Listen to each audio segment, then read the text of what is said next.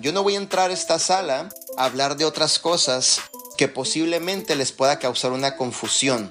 El darles una información que a lo mejor no es la correcta. Yo vengo a aportarte de corazón primeramente mío, desde mis experiencias y de la información que me han dado mis mentores como es Arman, Ada y José Luis y es de lo que realmente te va a poder funcionar. Y si tú me dices, mi líder, a mí se me han acercado líderes, fíjate, y de rango alto y me dicen, mi líder, ¿usted por qué trabaja tanto? Usted debería de trabajar, ya se debería de retirar. Y yo, ¿what?